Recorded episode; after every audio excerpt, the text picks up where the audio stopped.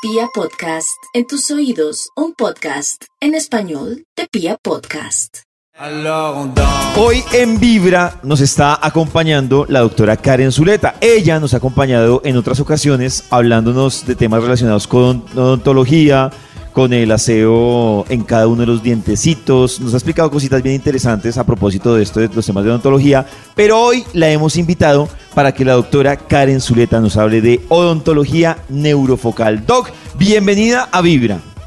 Muchísimas gracias por la invitación, una alegría enorme volver a estar con ustedes para compartir un ratico más. Doc, ¿qué es eso de la odontología neurofocal? Palabras básicas, la odontología neurofocal viene a ser como todas esas terapias alternativas que yo puedo aplicar en odontología y que me van a generar beneficios extra en los tratamientos y para el paciente. Doc, por ejemplo, nosotros hemos hablado aquí también del tema de las neuroemociones.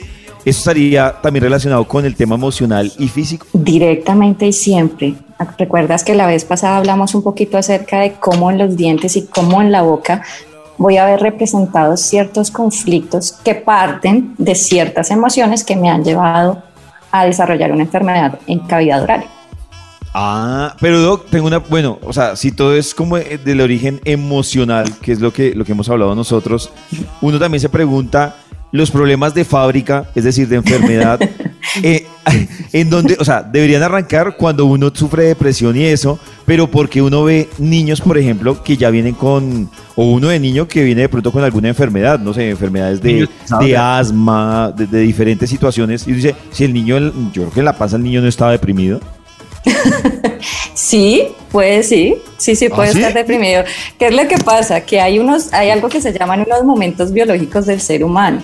Entonces, yo puedo tener enfermedades desde el nacimiento, que son las famosas enfermedades adquiridas, pero también puedo tener enfermedades que se llaman congénitas. Y las congénitas es con las que yo nazco. O sea, que quiere decir, hay algo que se llama un proyecto sentido, que son esos 18 meses antes del nacimiento del niño y tres años siguientes en los que mientras el niño tiene una independencia de pensamiento, yo voy a hacer como más la energía de mi mamá cuando estaba en embarazo, de mi papá, que es la otra persona con mayor energía.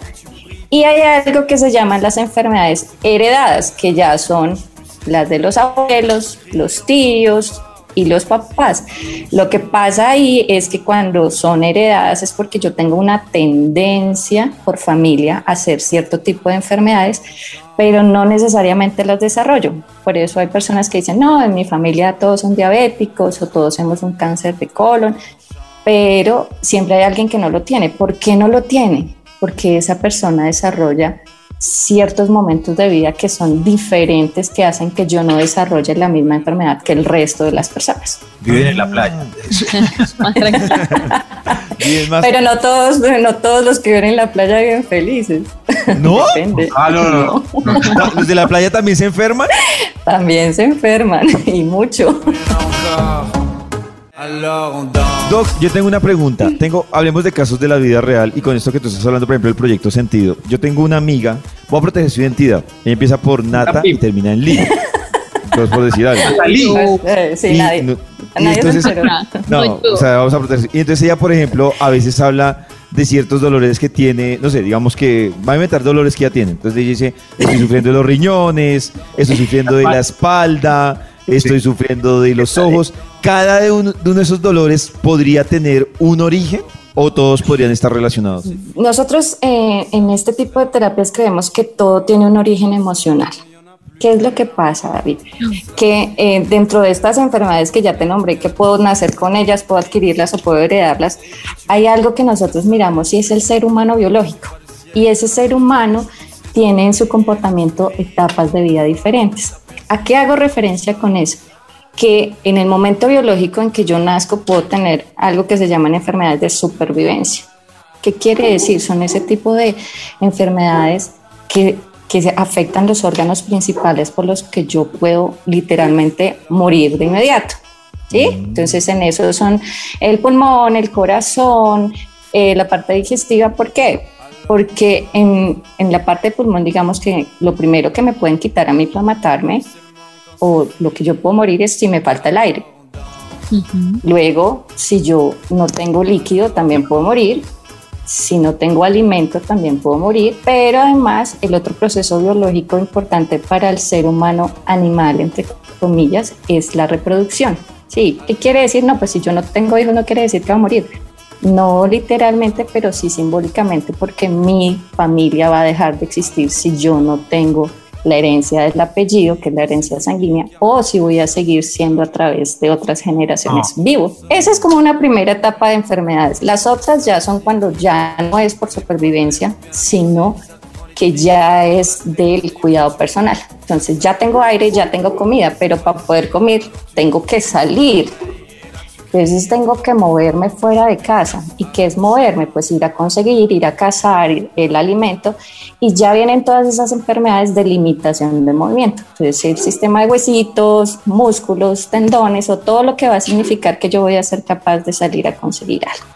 Luego de esas ya viene que si yo tengo todo mi entorno familiar, pues yo ya salgo y caso para mí, pero ya tengo una familia, entonces ya tengo que proteger a otros ya no solo dependo yo, sino depende de mi familia.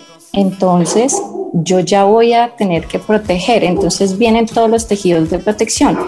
Entonces, cada órgano tiene zonas de protección. La misma piel es un órgano de protección. Entonces, eso es otro tipo de enfermedades. Y las últimas, como una cuarta etapa, es cuando yo ya tengo mi familia, pero tengo que salir a interaccionar con otros, a interactuar, perdóname, a tener vínculos afectivos con las demás personas, pues ya son enfermedades de relación. Entonces, ¿qué me abarca eso? Eh, enfermedades ya emocionales, porque mis vivencias dentro de mi familia y las mías propias no son las mismas de los demás. Entonces ya viene como el shock de respetar la individualidad de los demás y yo ahí ya viene como ese maneje entre la independencia de pensamiento y qué es normal para mí, qué es normal para el otro y qué me choca del otro que hace que yo me sienta de cierta manera. Esas ya son más emocionales de tipo relación que personales. A propósito de eso, si alguien dice, oiga, yo quiero atacar la enfermedad que tengo, el dolor que llevo, eh, y quiero mirar muy bien ese tema emocional, ¿dónde te pueden contactar? ¿Dónde pueden pedir la cita y, todo esto? Bueno, pueden escribirme a mi correo que es karensuga.hotmail.com, Z-U-G-A, o al teléfono WhatsApp 313-497-9619. Pues Nata, ahí te dejamos entonces el número telefónico para que revises el tema.